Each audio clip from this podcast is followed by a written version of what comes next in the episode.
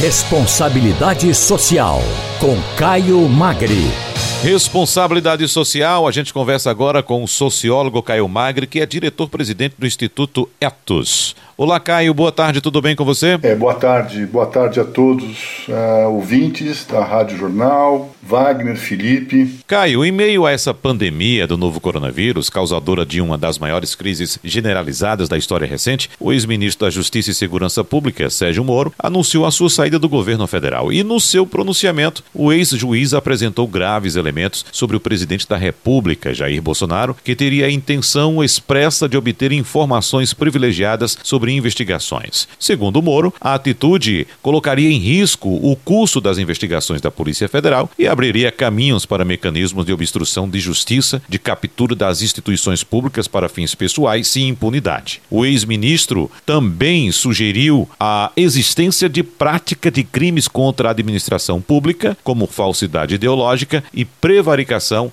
por representantes da atual gestão executiva. Caio, essas denúncias de Sérgio Moro demonstrariam que há, por parte do presidente da República, um ataque direto e grave aos princípios fundamentais da manutenção do Estado democrático de direito e ao sistema de integridade nacional, Caio? Bem, Wagner, é, a gente está diante dessa questão, né? É uma questão importante que você traz.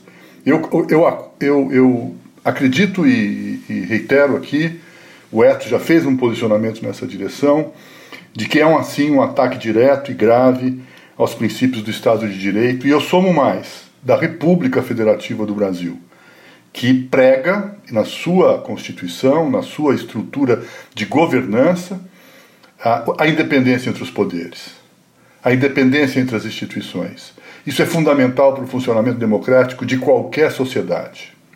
As instituições, Wagner, não podem servir aos interesses particulares de ninguém muito menos do presidente, de sua família e de seus grupos de interesse. Isso é absolutamente inaceitável. A independência e a autonomia das instituições devem ser respeitadas. Por isso, a denúncia que, que, que o ministro, ex-ministro Moro fez, é, ao denunciar uma intenção clara e expressa de interferência política por parte do presidente, na obtenção de informações privilegiadas, colocando em risco o curso de investigações da Polícia Federal, é necessário que isso seja efetivamente uh, investigado, que o ex-ministro colabore com as autoridades e, principalmente, comprove para a justiça tudo aquilo que foi mencionado. E aí eu faço um parênteses. É, o ministro, ao comprovar, será que, é uma pergunta, eu acho que é uma pergunta que todos nós estamos nos fazendo, é, será que ele não deveria ter feito isso antes?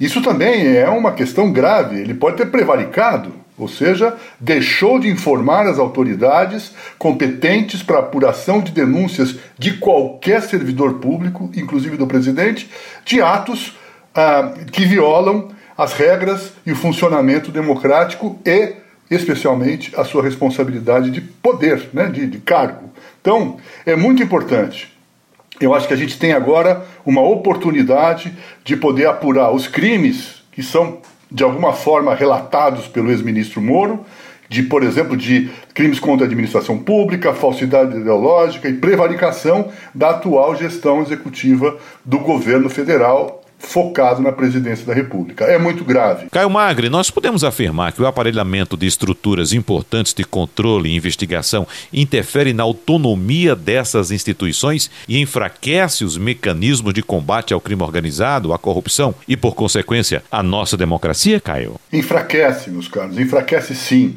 Enfraquece o combate ao crime organizado, o combate à corrupção e enfraquece a democracia no Brasil. Vejamos.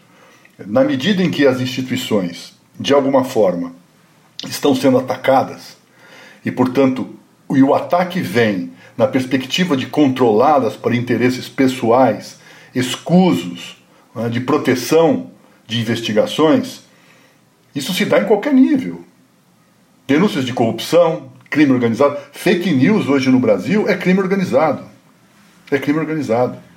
Né? Então, e, e, e, de alguma forma nós temos que olhar para isso de uma maneira muito séria. Esse cenário é muito preocupante, né? porque é, o que está em jogo são investigações importantíssimas para o fortalecimento e a garantia da democracia. Por exemplo, as últimas manifestações golpistas que pediam o fechamento do Congresso Nacional e do Supremo. Né? É, apesar do presidente Bolsonaro não estar incluído nas denúncias do inquérito, ele participou ativamente desse processo, dessas manifestações. Ele convocou as manifestações, esteve presente em uma delas. Né? Além disso, hoje há, uma investigação muito séria sobre, e da CPMI e de outras, que a Polícia Federal está fazendo, e já concluiu né, que, que o Carluxo, o, o, o 02, é responsável pela fábrica de fake, news do, do gabinete do ódio, a, a CPMI das, das, das, fake news. Então, é, se isso existe, e isso precisa ser apurado, e precisa ser descortinado para todos os brasileiros e brasileiras de uma forma transparente, é claro que a interferência, a possibilidade de controle, de captura né, das, das, investigações do Estado por parte daqueles que possam ser atingidos pelas investigações é gravíssimo. É gravíssimo. Né? Então, acho que a gente tem aí a possibilidade e uma oportunidade de a Polícia Federal mostrar sua independência, a sua capacidade de investigação e de inteligência e buscar os culpados, doa quem doer. É bom lembrar é, que nós tivemos a Polícia Federal independente, estruturada, financiada, com capacidade de inteligência, de equipamentos, de tecnologia, quando? Todos nós reconhecemos isso, independente da nossa visão política, nos governos Lula e Dilma. E por que não tivemos isso continuado no governo Temer? E porque agora há uma tentativa clara de interferência e de controle da principal ferramenta de investigação de uma polícia judiciária, ou seja, ela investiga e julga, que a gente tem no Brasil. Inclusive no nível de qualquer outra polícia norte-americana, europeia.